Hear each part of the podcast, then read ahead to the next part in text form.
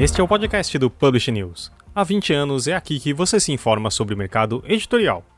Um dos grandes assuntos do momento, entre os profissionais da indústria editorial, é a possível tributação do livro. A proposta de reforma tributária apresentada pelo governo em julho de 2020 prevê a criação da Contribuição sobre Bens e Serviços, CBS. Uma alíquota de 12% que substituiria o PINS-COFINS e significaria uma reoneração do livro. Um dos efeitos imediatos dessa decisão seria o aumento no preço do livro, que poderá subir 20%. Por um lado, há o argumento do governo que o Brasil não é um país de leitores e que o livro é um produto de elite. Por outro, os resultados da Retrato da Leitura, que mapeia os hábitos de leitura dos brasileiros e que apontou que a classe C não é só leitora, como também compradora de livros. De acordo com um estudo realizado pelo Ibope Inteligência, 39% dos brasileiros enquadrados na classe C, D e E são leitoras e compradoras de livros. Isso resultaria em 27 milhões de leitores que seriam impactados por um possível aumento do preço do livro. No início desse mês, o tema foi reacendido depois que a Receita Federal publicou um documento com perguntas e respostas a respeito da CBS, em que repetia o argumento de que só os ricos leem. A história é longa, são diversos argumentos a serem discutidos e muitas dúvidas que surgem no meio do caminho. O que a CBS de fato significa para a indústria do livro? O que é imposto progressivo? tributo afetaria a bibliodiversidade? E os impactos a longo prazo? Há chances de a proposta do governo passar pelo Congresso? Para responder essa e outras perguntas, o podcast do Publish News conversou com a economista Mariana Bueno e com o tributarista Hugo Machado II. Ela é consultora da Nielsen Book e responsável pelas pesquisas produção e vendas do setor editorial brasileiro e conteúdo digital do setor editorial brasileiro e ele é professor da Universidade Federal do Ceará e membro do Instituto Brasileiro de Direito Tributário, IBDT. Essa edição do podcast foi gravada durante uma live no Facebook para que o público pudesse participar e também mandar suas dúvidas sobre o assunto. Esse podcast é um oferecimento da MVB Brasil, empresa que traz soluções de tecnologia para o mercado do livro. Além da MetaBooks, reconhecida plataforma de metadados, a MVB oferece para o mercado brasileiro o único serviço de EDI, exclusivo para o negócio do livro. Com a PubNet, seu processo de pedidos ganha mais eficiência. E já ouviu falar em POD, impressão sob demanda? Nossos parceiros Um Livro são referência dessa tecnologia no Brasil, que permite vender primeiro e imprimir depois, reduzindo custos com estoque, armazenamento e distribuição. Com o POD Um Livro, você disponibiliza 100% do seu catálogo sem perder nenhuma venda. Esse é o programa número 161 do dia 19 de abril de 2021, gravado no dia 14. Eu sou Fábio Rara com Talita Facchini, Maju Alves e Leonardo Neto. E vamos ouvir a nossa conversa com a Mariana e Hugo?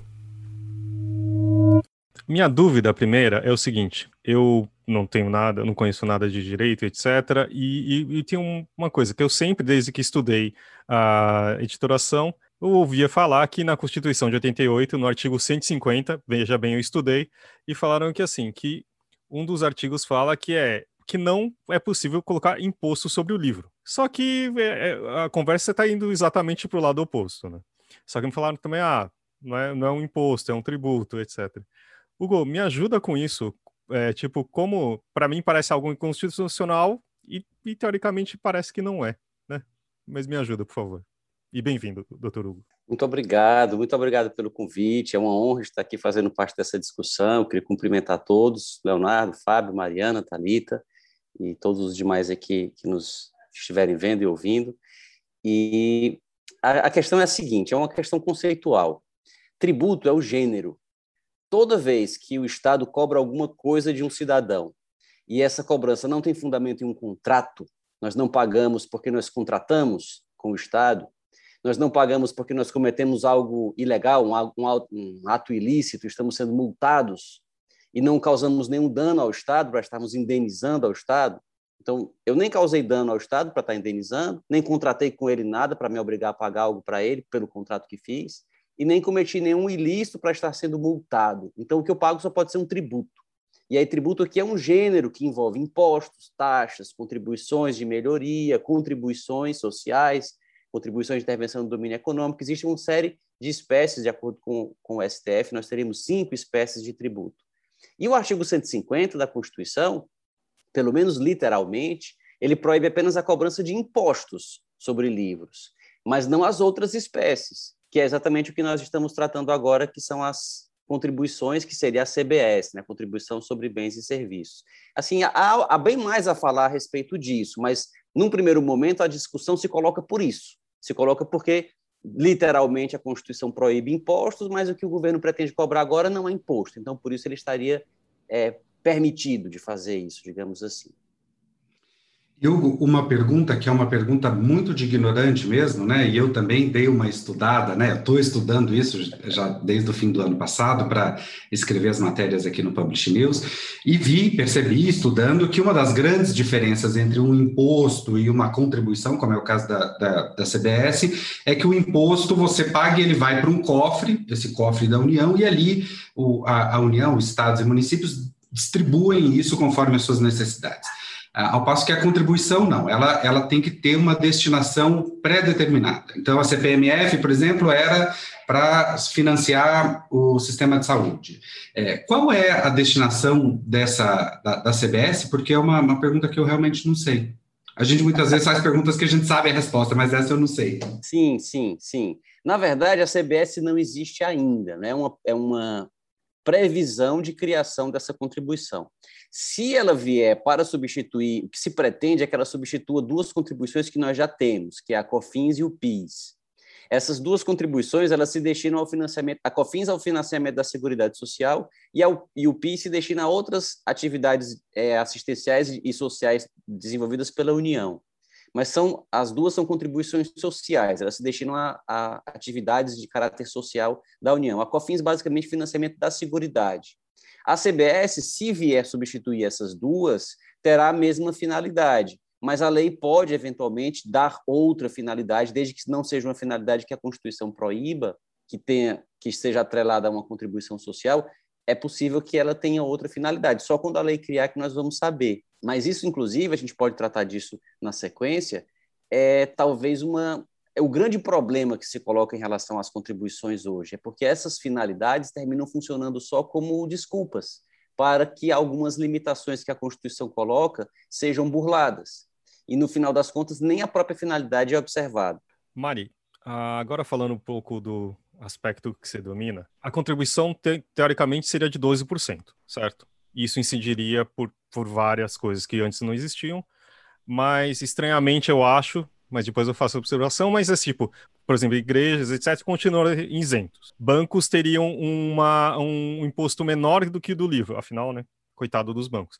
Mas é, qual o impacto desses 12% para a cadeia? Porque assim, falam em porcentagens maiores, mas o que, que isso acarreta e que vai acontecer até chegar no leitor? Bom, o impacto imediato é o aumento do preço do livro, né? Porque a partir do momento que o editor, a editora tiver que pagar esse imposto, ela vai absorver esse custo e ela vai repassar isso no preço.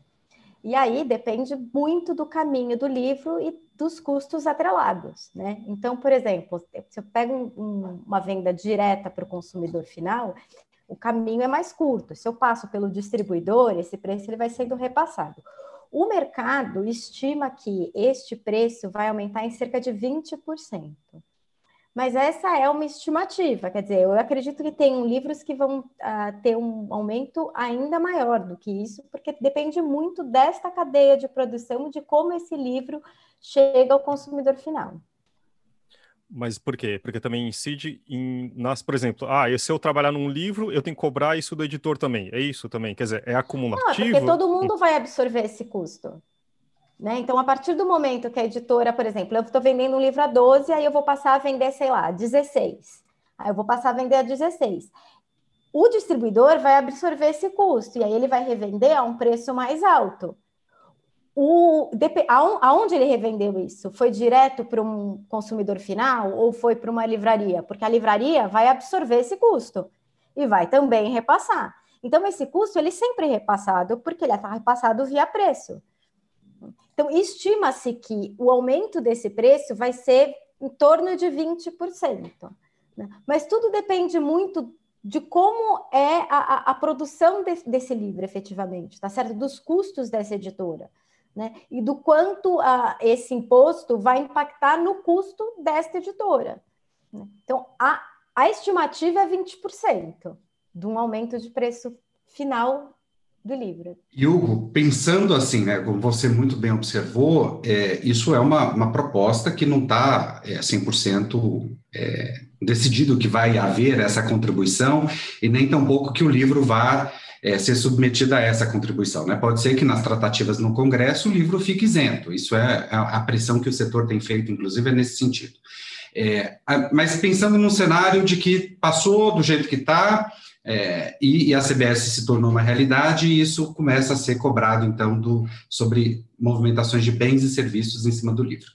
É, pensando nisso, é, e pensando numa possível judicialização, né, o setor entrar é, com alguma judicialização nesse sentido para tentar derrubar isso, é, a, a, o que, que aconteceu lá em 2004, quando o, o setor ficou isento de PIS e COFINS, pode servir como uma jurisprudência para poder derrubar isso mais adiante, caso aconteça? Sim, não propriamente uma jurisprudência, porque o que aconteceu em 2004 foi que foi uma, foi, houve uma alteração na própria legislação.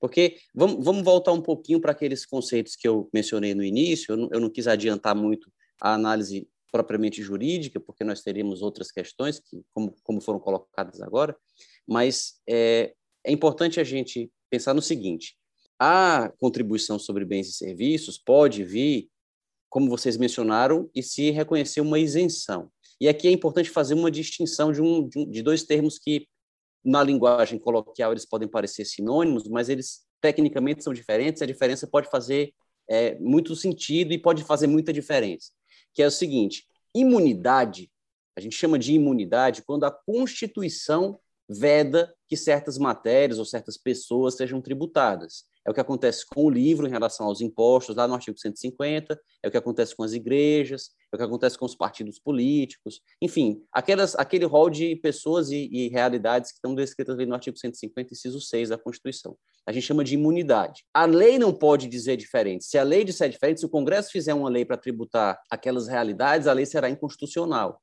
Então, fica fora do alcance do próprio legislador. Nem o legislador pode, nem querendo.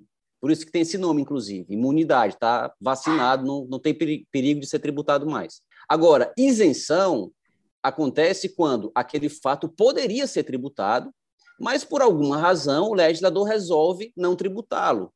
É o caso, por exemplo, dos rendimentos que nós conseguirmos obter na caderneta de poupança. Quem coloca dinheiro na poupança, esse dinheiro for objeto de um rendimento pela aplicação na poupança, é, esses rendimentos são isentos. Mas são isentos porque a lei dispõe assim, poderia não dispor.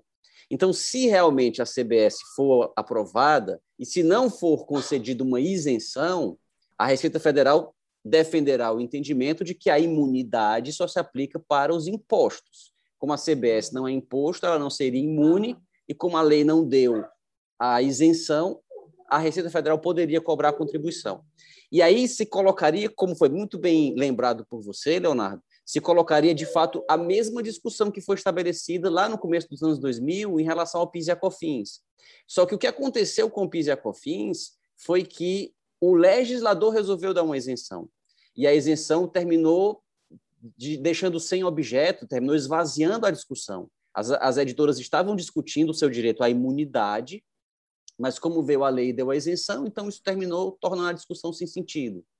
Mas agora, com a criação da CBS, quando se cogita de não se dar mais essa isenção, aí vai ser recolocada a discussão. Mas nós, infelizmente, não temos jurisprudência ainda, pelo menos não das cortes superiores. Talvez haja alguma decisão de, de juízes de primeira instância ou de tribunais de segunda instância, mas do STF, que seria a corte que daria a palavra final sobre isso, nós não temos ainda. E aí o argumento que poderia ser usado, poderiam ser usados dois tipos de argumentos diferentes, a meu ver sem prejuízo de outros, né, que sejam imaginados daqui para lá. Mas no momento já antevejo dois. O primeiro é o de que a imunidade do artigo 150, as imunidades do artigo 150, não necessariamente se aplicam apenas a impostos, embora esteja escrito assim, porque elas visam a proteger é, valores muito importantes do, do ordenamento, valores muito importantes para a nossa sociedade, e mesmo que não estivesse escrito ali, as imunidades existiriam. É o caso, por exemplo, Leonardo, da imunidade recíproca. União, estados e municípios não podem cobrar impostos uns dos outros. Está escrito lá no artigo 150 também. Essa imunidade, ela veio dos Estados Unidos, ela foi trazida, digamos assim, da tradição americana. Nos Estados Unidos existe essa mesma imunidade, estados não podem tributar uns aos outros, nem podem tributar o governo federal americano, nem vice-versa. E isso não está escrito lá em canto nenhum. Foi uma construção da Suprema Corte Americana que viu isso como um desdobramento da própria ideia de princípio, da própria ideia de federação.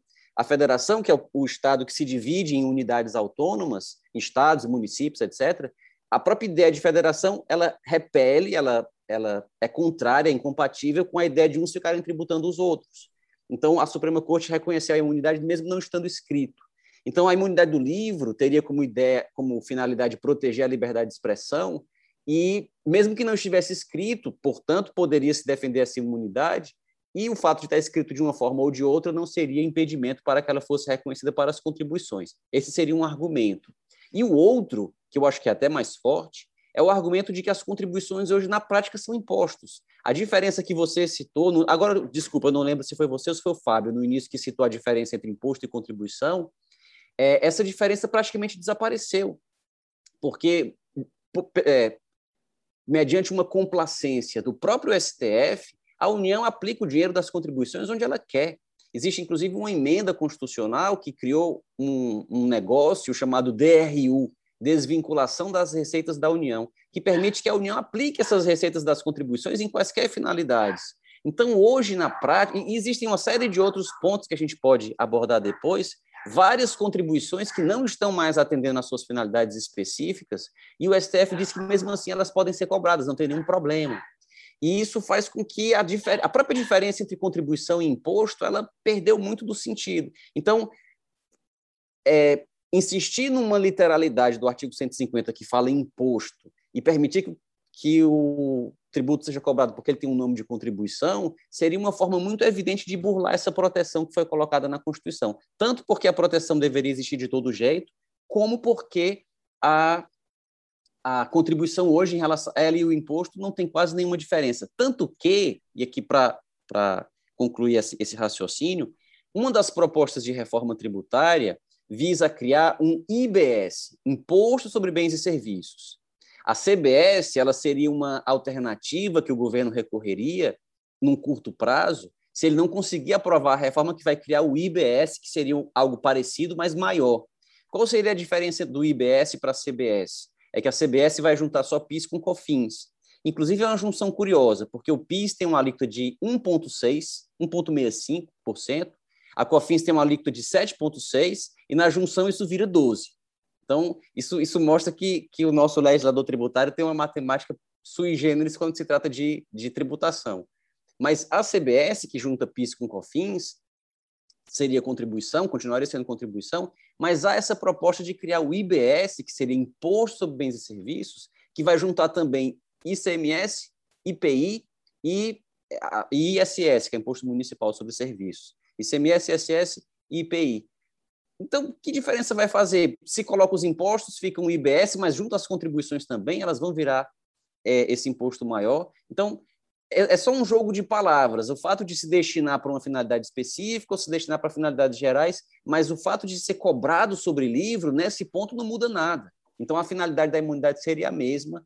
É, do mesmo jeito que a União não poderia ficar cobrando contribuições em cima de municípios, não poderia ficar cobrando contribuições em cima de estados, ou em cima de igrejas, ou em cima de partidos políticos, seria uma forma de burlar uma proteção, só trocando o nome.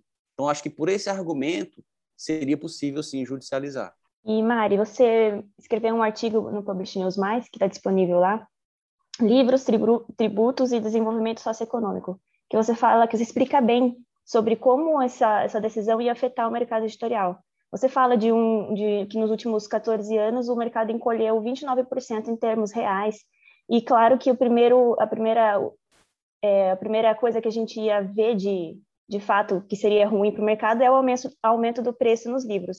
Mas aí também você fala sobre a bibliodiversidade, sobre a restrição de acesso ao conhecimento.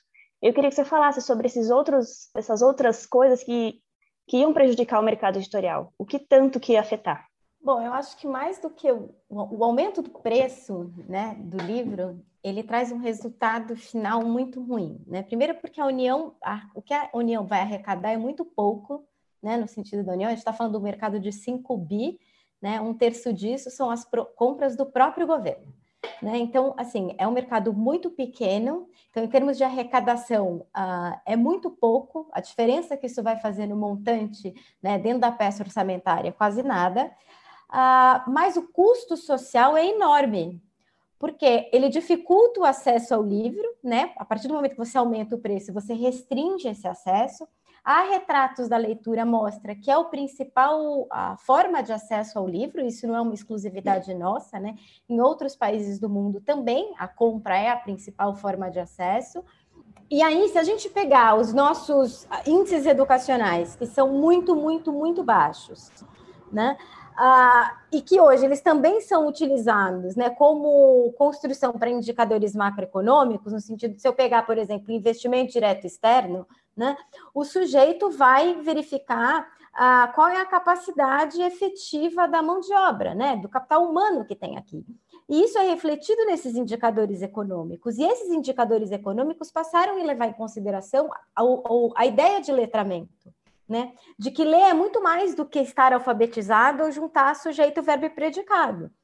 A partir do momento que os países da periferia ou emergentes passam a inserir um número maior de estudantes no F1, no F2, quer dizer, você ter como medida o número de alunos nessas faixas, desses ciclos educacionais, já não diz muita coisa, porque a gente sabe que existem diferenças substanciais do ensino que está ali sendo uh, uh, dado. Então, uh, os indicadores macroeconômicos passam a usar esses indicadores. Assim, eu desconheço um linguista ou um pedagogo que não diga que o livro cumpre um papel central dentro desta aquisição leitora. Né? Então, o impacto social ele é enorme. Né? Ah, não só porque você vai restringir o acesso à cultura, acesso ao conhecimento, mas porque também nos indicadores, os indicadores macroeconômicos vão ficar prejudicados, porque não há como não ficar. Né? É muito difícil você pensar numa sociedade. E isso, assim, a gente viu em diversos lugares do mundo, como eu coloco no artigo. Né? É muito difícil você pensar. Portugal uh, teve avanço, a China teve avanço, a Coreia teve avanço. São países que avançaram em termos educacionais e avançaram nesses indicadores macroeconômicos. Então, acho que esse, esse é um primeiro aspecto assim, que precisa ser levantado. Quer dizer, o, o preço do livro, o que se arrecada de um lado é muito pouco uh, versus o que se perde do outro, tá certo? Se perde muito mais em termos sociais e acho que a gente precisa pensar assim, em que país que a gente país que a gente quer ser, tá certo? Uh, e o livro ele cumpre um papel uh, uh, central nisso tudo. A outra coisa que eu, eu, eu destaco é assim: o livro tem isenções em diversos lugares do mundo, diferentes formas de isenção. E o mercado do livro, ele é um mercado pequeno uh, frente ao PIB né, daquele país. Né? Eu fiz aqui, para esse podcast, eu dei uma estudada. Isso acontece nos Estados Unidos, na Alemanha, na França, na Inglaterra, né? E aqui, né? E se a gente olhar para a Espanha, idem, é um mercado pequeno. Mas por que, que esses países dão esse tipo de isenção? Porque o ganho que se tem social, educacional, econômico, ele é muito maior do que a arrecadação desse tributo. Qual, seja ele qual for, né? Seja nos Estados Unidos, seja. Então, assim, acho que no fim, o que está sendo debatido, quando a gente pensa em livro, né, porque a reforma, aí o Hugo é capaz de explicar muito melhor do que eu, mas assim, reformas tributárias, elas são feitas para corrigir ah, distorções econômicas e sociais. Então, do ponto de vista a, a, daquilo que foi enviado, ele corrige algumas coisas a, econômicas, do ponto de vista social, o debate está enorme, porque não corrige, né? A gente tem um, não tem imposto sobre a renda, continua cobrando seu consumo. Então, você tem N distorções sociais que, é, que a reforma não dá conta. Ah, e do ponto de vista econômico, acho que assim, não existe ninguém, nenhum economista, tributarista, ninguém que seja contrário a que exista uma reforma. Todo mundo sabe, é preciso simplificar essa reforma, é preciso simplificar. Agora, de que reforma você está falando? E não existe país que não eleja uh, alguns setores como setores estratégicos por diversas razões. E quando estes países dão essa isenção, eles estão elegendo o livro como um setor estratégico.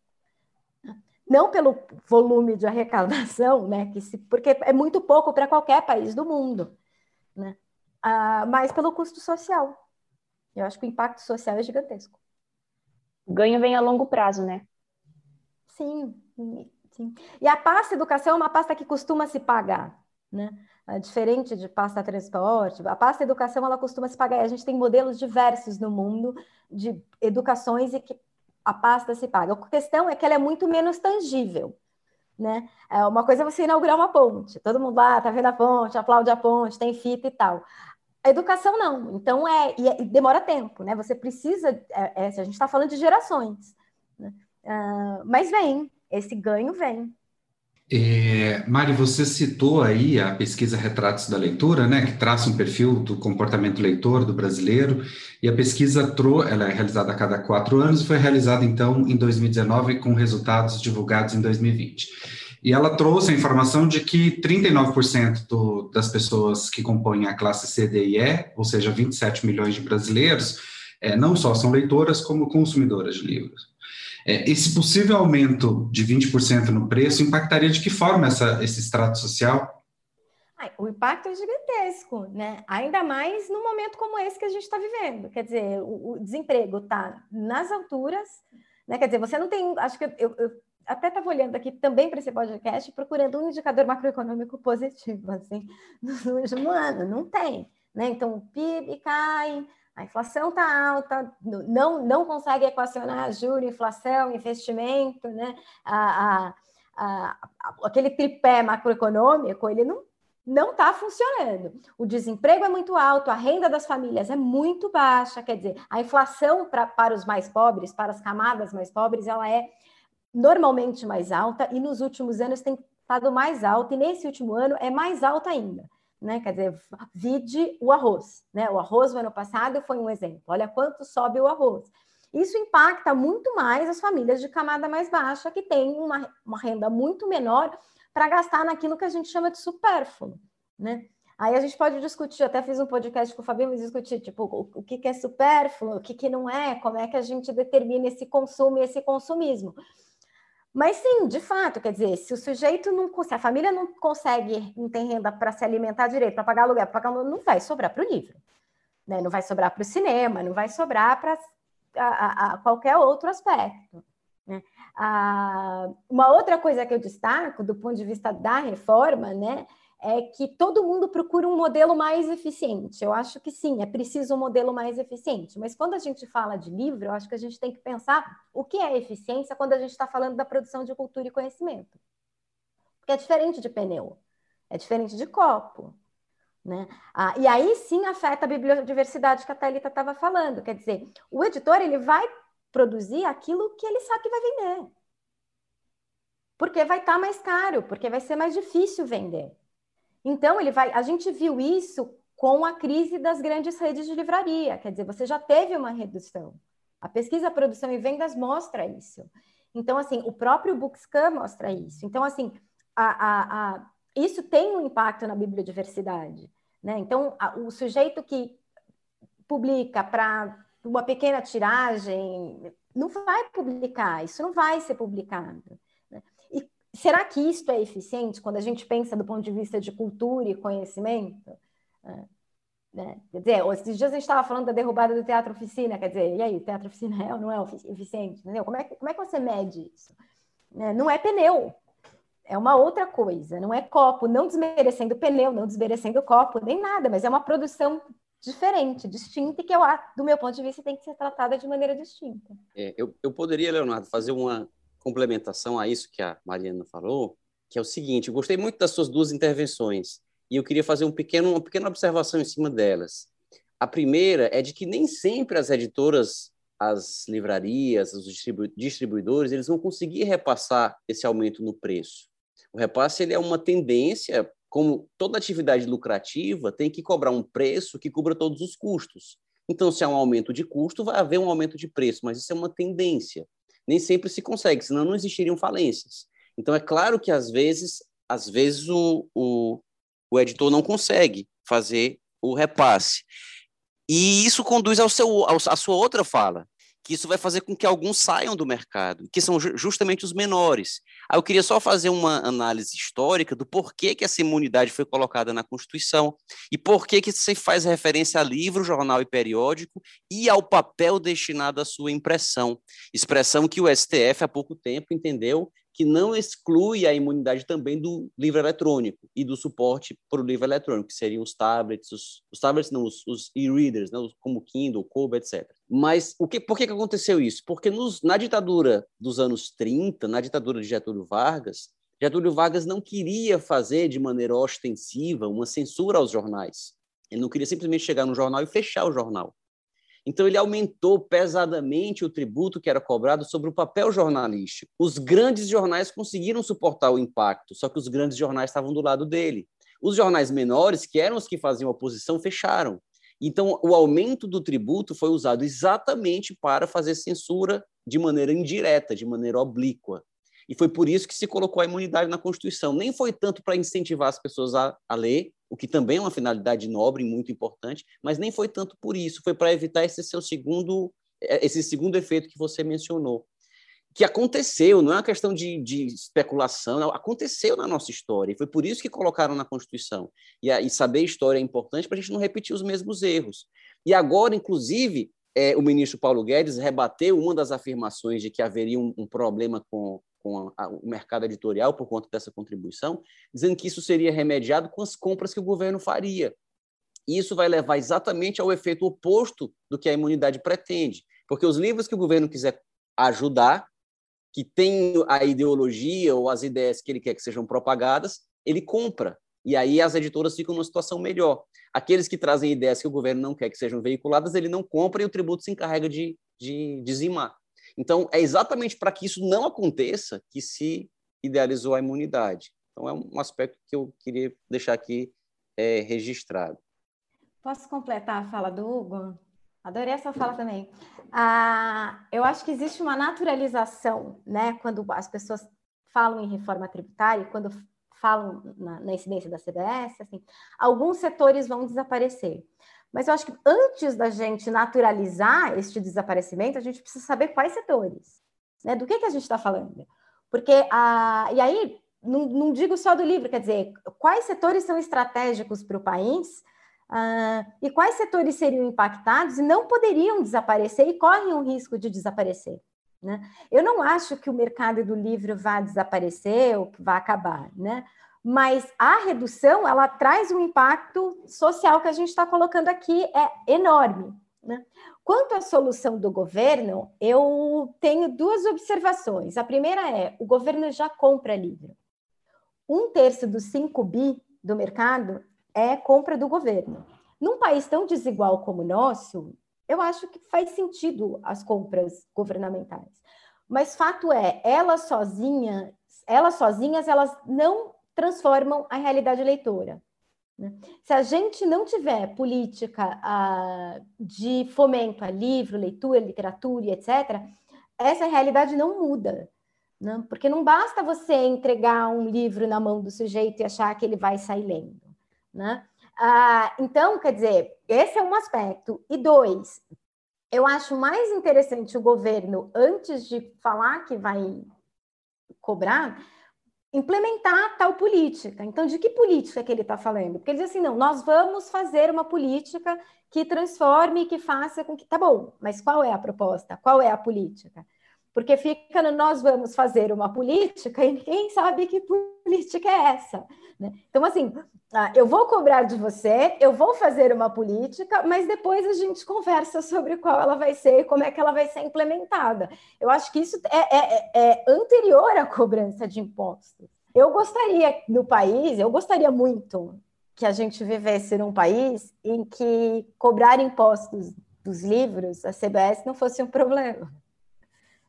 Porque se a gente tivesse, a gente tem 200 milhões de habitantes, tá certo? Se a gente tivesse um montante, gente, vendendo pra caramba, será que seria um problema cobrar ali, cobrar o imposto?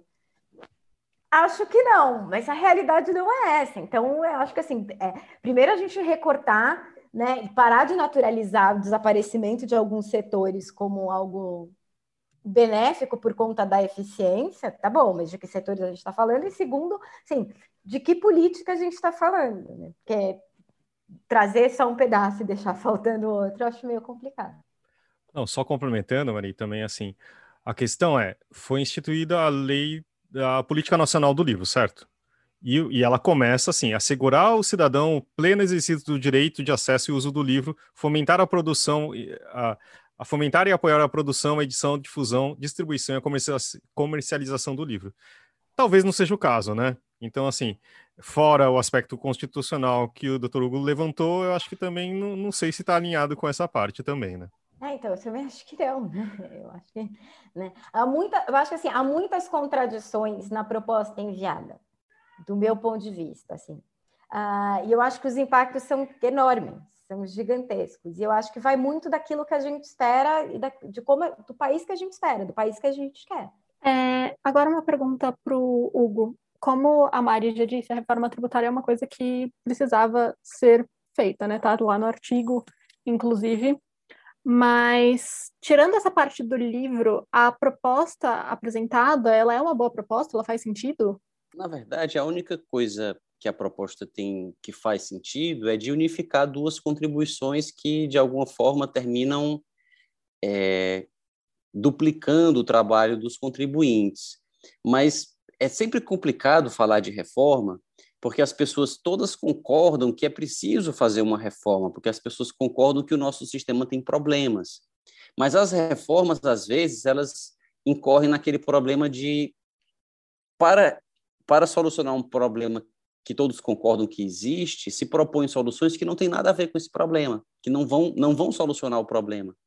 Então, é como dizer que o sujeito está com dor de cabeça, então tem que tomar um remédio, todos concordam que ele tem que tomar um remédio, só que ele toma um remédio que não vai causar nenhum impacto na dor de cabeça que ele sente, o remédio vai ter outro efeito em outro lugar, que é o que nós podemos dizer praticamente de todas as propostas que estão sendo apresentadas, tanto a da CBS, que é uma proposta mais modesta, é uma proposta, digamos, menor, como a proposta das emendas que, que, visam a trazer uma alteração mais ampla, que envolvem também os impostos municipais, estaduais e, e federais. Porque os principais problemas que se colocam no nosso sistema são complexidade e carga. Então, o sistema é complicado, os contribuintes passam muito tempo tentando entender e tentando cumprir a burocracia que as, que as leis tributárias exigem, e isso traz um custo embutido, porque é preciso contratar pessoas para fazer isso, e quando os contribuintes erram, eles pagam multas por causa desses erros, mesmo que eles estejam de boa fé. Isso traz, portanto, um custo embutido, essa complexidade, e também a carga, né? o, o, o próprio percentual dos tributos, que é muito alto. E aí se fala, ah, então vamos mudar a Constituição, vamos fazer uma reforma na Constituição, vamos, vamos mudar as leis. Só que tanto a complexidade como a carga, para alterá-las, não é preciso mudar a Constituição nem mudar as leis. Então, para diminuir a complexidade, nós podemos alterar as chamadas normas infralegais, as normas que estão abaixo das leis, os decretos, as portarias, os regulamentos que cuidam dessas burocracias que têm que ser seguidas pelos contribuintes. Ou, às vezes, basta uma mudança de prática.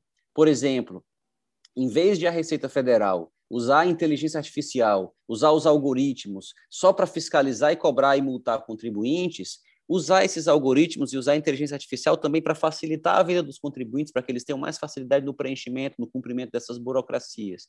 Então, isso poderia ser feito sem, sem mexer uma vírgula da Constituição. O que, que a gente tem na Constituição? Os limites ao poder de tributar, as garantias do contribuinte, as, as limitações ao poder do fisco de cobrar tributos. Então, nós apontamos um defeito, que é a complexidade e a carga, que poderia ser resolvido com a própria mudança de postura do governo ou a mudança nas normas que estão bem abaixo na hierarquia das leis e da, dos próprios decretos, se aponta isso, só que em vez de se mexer aí, você vai mexer na Constituição, que é onde estão as proteções dos contribuintes para fazer coisas como as que a gente está debatendo hoje.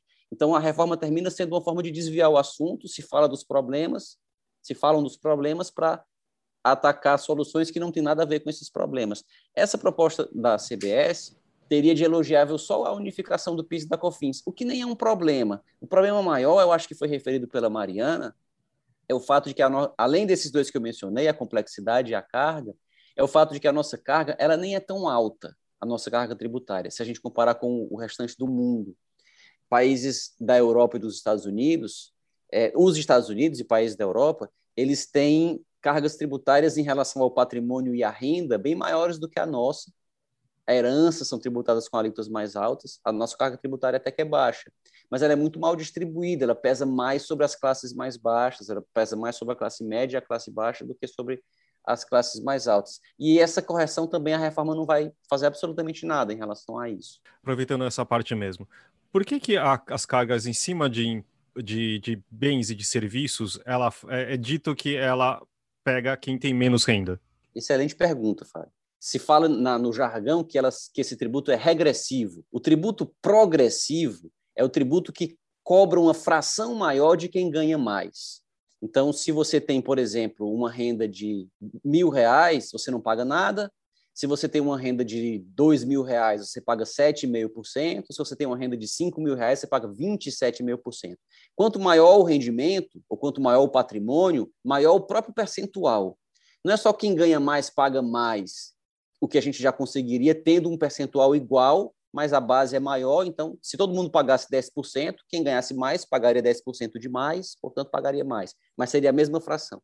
Mas não, se nós temos alíquotas maiores, para cobrar um percentual maior de quem ganha mais, dentro da ideia de utilidade marginal da riqueza. Quanto mais a riqueza se acumula, menos utilidade ela tem para quem a acumula. Tirar 10% de quem ganha um salário mínimo faz muito mais falta para essa pessoa do que tirar 10% de quem ganha 10 mil ou 10% de quem ganha 100 mil. 10% de quem ganha 100 mil, embora seja o mesmo percentual, vai fazer menos falta para ele. E aí, dentro dessa ideia, se diz que os tributos devem ser progressivos. A regressividade, que foi o que você perguntou, é o contrário disso. É cobrar um percentual maior de quem tem menos. E é algo absolutamente injusto. É algo que nenhum tributo faz de maneira confessa mas que é, é, é, um resultado que se alcança quando se tributa muito bens e serviços. Por quê? Porque, não do ponto de vista jurídico, mas do ponto de vista econômico, todo tributo alcança a renda. Ou a renda no momento em que ela é recebida, e é o, é o caso do imposto de renda, ou a renda no momento em que ela é poupada, aí a gente está falando dos tributos sobre o patrimônio, o tributo carro que você comprou, a casa que você comprou com IPVA ou com IPTU, ou então a renda no momento em que ela é consumida. A pessoa vai no mercado e gasta, comprando feijão, arroz, macarrão, etc. Então, a renda é tributada num dos três momentos: quando ela é auferida, quando ela é poupada ou quando ela é consumida. Só quem ganha um rendimento maior consegue poupar. E o imposto de renda só alcança a renda no momento em que ela é auferida também de quem recebe um rendimento acima de, determinado percentual. No Brasil, por exemplo, só quem ganha mais de 1.900 em um quebrado é que paga imposto de renda de pessoas físicas. Então, o imposto de renda, no momento em que a renda é recebida, ele não alcança a classe mais baixa. O imposto sobre patrimônio, ele não vai alcançar a classe mais baixa, porque a classe mais baixa muitas vezes nem consegue juntar um patrimônio que possa ser tributado mas a classe mais baixa consome tudo que ela recebe. Então, todo o rendimento, uma pessoa que recebe um salário mínimo deixa o salário mínimo todo no supermercado. E esse salário mínimo todo será alcançado indiretamente, economicamente, pelos tributos sobre bens e serviços. É por isso que um país que tem uma tributação sobre bens e serviços mais pesada, essa tributação termina pesando mais proporcionalmente sobre quem é, ganha menos. A pessoa que tem um salário bem mais alto, ela só consome uma parte dele, a outra parte ela guarda e a parte que ela guarda não sofre a incidência dos tributos sobre bens e serviços. É por isso que se fala que existe essa regressividade. E por coincidência, Fábio, os países que são mais desiguais, como é o caso do Brasil, eles têm uma tributação sobre o consumo muito maior. A tributação sobre o patrimônio e a renda é menor. Os países que são mais, têm uma sociedade mais igual, mais igualitária, ou menos desigual, como é o caso dos países da Escandinávia, como é o caso de alguns países da Europa, eles têm uma tributação sobre o consumo baixa e uma tributação sobre o patrimônio e a renda mais alta, exatamente para evitar essa, esse efeito regressivo. O Vinícius perguntou na live lá no Facebook se há algum comparativo entre o IBS e toda a carga tributária indireta que acaba onerando hoje o preço do livro. É, eu também não conheço, até porque o IBS, existem só expectativas de que no caso do IBS a alíquota dele seria 25%. No caso da CBS seria 12. 12. Mas como a gente está falando de projeto, a gente está falando de algo que pode sair do jeito que estão propondo, mas pode sair de forma totalmente diferente. Vai que algum deputado ou senador resolve alterar alguma coisa de última hora e pode terminar sendo previsto com um percentual diferente do que se está falando agora. É que, teoricamente, se você é, encolhe, a, diminui a dificuldade dos impostos, teoricamente você tem uma economia por si só, né? Mas, como você falou, nunca se sabe, né? Eu acho que vale lembrar que não adianta a gente querer a alíquota de Angola e serviço público da Suécia, né?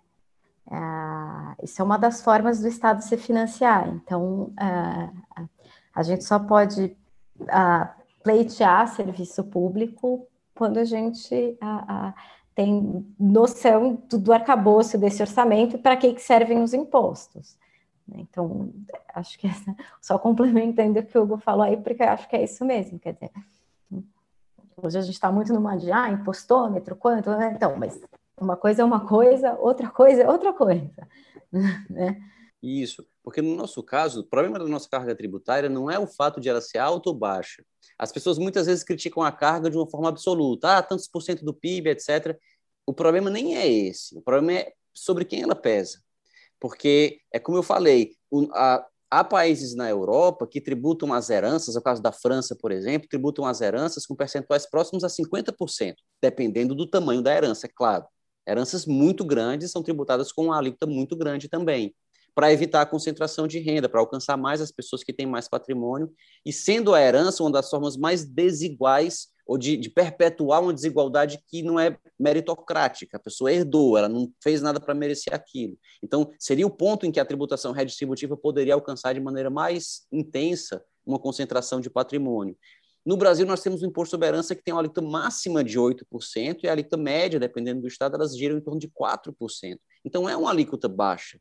Mas, pelo menos no caso do Ceará, o caso de São Paulo também, de vários estados, essas alíquotas já começam a ser cobradas de heranças que praticamente são, são pífias, são heranças muito pequenas. Uma família que tem que conseguiu reunir um patrimônio mínimo, a casa própria onde vive, uma casa modesta, uma casa própria onde vive, um carro, às vezes uma poupança, já é considerado uma fortuna para efeito de cobrança de imposto sobre herança. Então a questão é que a carga é mal distribuída, além da questão da tributação do consumo, né, que que é a mais a do Brasil está entre as mais elevadas do mundo e termina pesando mais sobre quem consome mais proporcionalmente ao que ganha, que é a classe mais pobre. É, também na live o Henderson comentou que alguns estudos têm demonstrado desigualdade tributária para mulheres pobres e pessoas com deficiências e outros grupos com vulnerabilidade específica. Como alterar essa política tributária? Excelente essa pergunta do Henderson e é um problema muito difícil. Esse é um problema que mostra que, para que nós tenhamos respeitados os nossos direitos na esfera privada, na esfera da nossa intimidade, nós temos que participar da esfera pública, da esfera democrática, de debates públicos, não necessariamente votando, mas inclusive fazendo o que estamos fazendo agora, debatendo esses assuntos é, publicamente. Porque não há como nós termos os nossos direitos respeitados se nós não participamos dos debates que vão culminar no respeito a esses direitos. A Hannah Arendt dizia isso, Habermas diz isso, que as esferas pública e privada elas têm que se intercomunicar. O que acontece com as mulheres, por exemplo, é algo muito parecido. Durante muito tempo elas foram deixadas de lado da participação política. E os homens que participavam, que tomavam essas decisões, não era por maldade, era por simplesmente não terem empatia, não terem lugar de fala, não, não se, nunca tinham se tocado daquele problema. Eu, há, algum tempo, uma, um familiar meu se tornou cadeirante. Ele se tornou cadeirante por uma circunstância de um acidente que, felizmente, depois foi, foi superado e foi revertida, e hoje voltou a andar. Mas durante um tempo ficou cadeirante. E só quando ele ficou cadeirante foi que eu vi o quanto a minha cidade é totalmente não adaptada para o cadeirante. Até para ir fazer um exame era uma maior dificuldade, até para ele sair de casa, a própria casa dele não era adaptada para cadeirante. E ninguém tinha se dado conta disso, não porque fossem pessoas que queriam massacrar os cadeirantes, mas porque simplesmente não tinham se dado conta do problema que só quem sente na pele é que sabe. Então, as mulheres precisam participar das decisões políticas, atuar na política, votar e serem votadas, para que esse problema seja resolvido. E a mesma coisa as pessoas com com deficiência. É uma é questão muito difícil. A tributa... Hoje em dia já existem debates, já existem grupos de estudo, discussões sobre tributação e questão de gênero, exatamente para evitar que o tributo possa ser usado para perpetuar e acentuar essas desigualdades. Uma das formas seria discutir exatamente a tributação é, desses bens que são consumidos mais predominantemente por mulheres, como é o caso, por exemplo, de absorventes, que por que, que eles poderiam ter, ter uma carga tributária mais elevada se poderiam ter uma carga tributária menor ou não ter carga tributária nenhuma, já que é um item essencial que toda mulher, até boa parte da vida, precisa adquirir. Então, seria importante que as próprias mulheres participassem e os, enfim, os grupos todos, as minorias todos, os grupos vulneráveis todos, participassem dessas discussões para que, até para que esses problemas sejam vistos, porque senão as pessoas nem vão visualizar o problema. É, mas eu queria saber de vocês, da avaliação, tanto da Mari quanto do Hugo, qual a chance da, dessa, dessa proposta de reforma tributária, tal qual foi apresentada, dela chegar ao fim da tramitação e, ser, e se tornar uma realidade? Existe? Vocês conseguem fazer essa avaliação? Pensando no livro, tá, Léo? Respondendo para o livro, eu ter, a minha expectativa é que ela não passe, né? Como o Hugo falou, há grande chance de ser judicializada. Ah, existe um compromisso público de alguns deputados, isso público mesmo, né, em jornal, em lives etc., sobre o assunto, de que o livro estava fora dessa, dessa uh, tributação, da incidência da CBS. Então, a minha expectativa é de que ela não passe. Uh, mas mesmo não passando, eu acho que só o fato dela, da possibilidade dela existir, gerou um debate muito rico e o um engajamento de muita gente, né? Mesmo fora da gente que vive mergulhado no mercado do livro, assim, a gente viu muita gente fora do mercado, de outras áreas, se posicionando e se colocando. Então, acho que assim, fez com que o livro e a pauta entrasse num debate público num momento como esse que eu acho bastante importante. Eu concordo também, eu acho que é pouco provável que seja aprovado com a tributação do livro. E até nem vejo tanta probabilidade na aprovação como um todo. Há muito tempo que se fala em reforma tributária, se discutem esses projetos, é, às vezes eles entram na moda, ganham corpo, a, a discussão ganha corpo, depois ela esfria um pouco. Eu acho que com a CBS é provável que ela nem seja aprovada, e se o for, acredito que haverá uma, uma atuação importante de muitos parlamentares que ficarão contra a tributação do livro, tal como aconteceu com o PIS e a COFINS. O PIS e a COFINS, inicialmente, havia uma pretensão da Receita Federal de tributar os livros com, com essas duas contribuições, e depois a Receita voltou atrás por conta da isenção que foi dada pelo Legislativo. A CBS vai ser só uma junção do PIS e da COFINS. Se para o PIS e a COFINS tem a isenção, por que, que não se mantém para a CBS? Nem haveria motivo de estar tá havendo essa discussão o uso da junção como desculpa para afastar uma isenção que já era concedida e que não há motivo para que ela seja afastada. Acho que o parlamento será sensível a isso.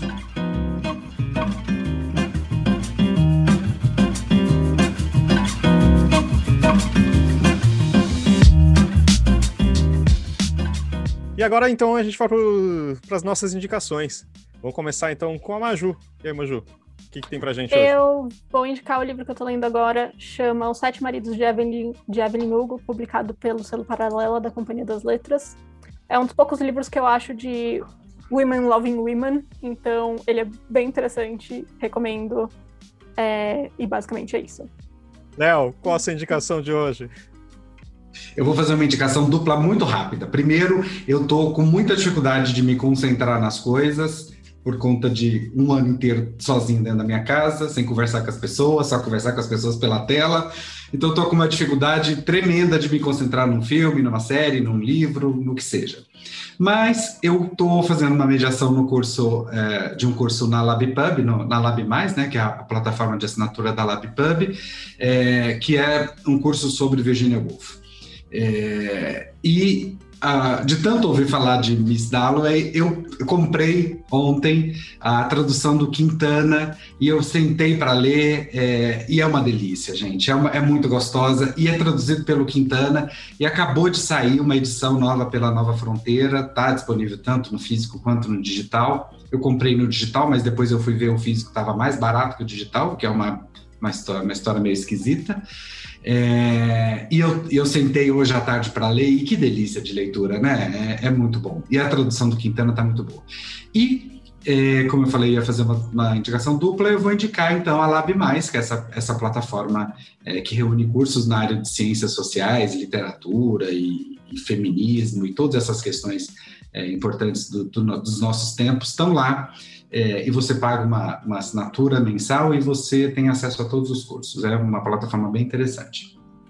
Posso aproveitar, porque aí eu vou fazer o meu também, porque Porque na LabPub, se você quiser saber a resposta por que o e-book é mais caro que, que o livro impresso, você pode fazer um curso que eu vou dar também sobre livro digital.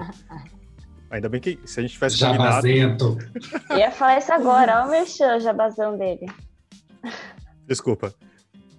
Thalita, já que você falou mal de mim, quer dizer, falou aí, já, já quer fazer a sua indicação? Eu vou indicar o filme Mank, que está disponível na Netflix. E tem e é, o, é, o, recordista de indicações ao Oscar desse ano, está tá indicado em 10 categorias, e conta a história do Herman Mankiewicz, que é um roteirista do Cidadão Kane, é, junto com o filme do, do Orson Welles. Só que ele, aí o filme conta a luta dele para conseguir que o nome dele estivesse nos créditos do filme, porque o filme é um, é um clássico, né, um estouro. E, enfim, o nome dele não estava nos créditos e aí conta toda essa luta dele para para fazer isso acontecer. E é um filme preto e branco. E aí é muito legal você ver a diferença no som que você ouve, no áudio. Enfim, ele é muito bem feito. Mas, devo dizer, é uma indicação, claro, gostei do filme, mas entre os que eu já assisti no Oscar não é o meu favorito. Mas Só queria deixar o adendo. Mas qual que é o favorito? Por favor, né? Ah, eu não assisti todos até, eu não assisti todos ainda, né? Mas eu gostei muito da Voz Suprema do Blues. Então, Entendi. por enquanto, acho que esse é meu favorito. e você, Mari, qual é a sua indicação? Bom, a minha indicação, ela não é cultural, na verdade. A, a minha dica é para que as pessoas, os editores, respondam às pesquisas que a gente faz e acessem o nosso questionário. Né? A pesquisa conteúdo digital ainda está no ar, a gente está enviando e-mail toda semana. A gente está aqui falando de tributo do livro e todo o embasamento da, das entidades que estão indo ali lutar pelo livro, ele se dá pelos dados dessas diversas pesquisas. Né? Então, é importante que os editores respondam, é importante que contribua, porque é bom para o setor como um todo. Né? E sem essas respostas, a gente não consegue uh, chegar nos dados que a gente precisa. Então, eu agradeço demais a contribuição de quem já respondeu e peço para quem ainda não respondeu, responder a pesquisa. E agradeço demais o convite de estar aqui com vocês de novo. É muito bom. Mari, qual, que é o, qual que é o prazo final, afinal? Você falou o dia? Agora tá 30 de abril. A gente vai ver se isso, como é que fica, mas eu acho que esse é o, assim, eu espero que a gente consiga fechar no dia 30 de abril. Não, e afinal... E a gente vai em breve, né? Porque a pesquisa vai fechar, é, a, a pesquisa e é já bem... fechou. E é importante porque vai validar a, a, a aposta que eu tenho com a Mari, que a gente fez ano passado, que é de crescimento do mercado digital, que eu confio muito não, que vai acontecer. Crescimento eu falei não. que iria ter. Você a gente falou. Um número. Eu dei um é número. Diferente, então. É, é, é isso que está em jogo. Então, por favor, responda. Se vocês não assinaram um contrato, não vai ter ganhador, porque a Mari já falou ali que ela falou que tinha crescimento. Então. Não, não. É só ir. Na... Eu vou até. Deu um número. Eu dei um ele número. Deu um número. Ele deu um número. Ele era deu um 10%, número. não era? É 10%.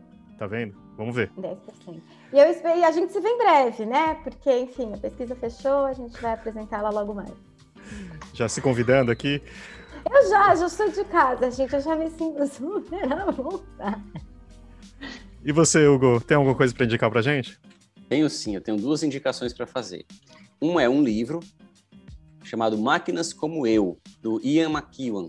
É um tema bastante atual que é relacionado à inteligência artificial e às implicações dela para o mundo contemporâneo.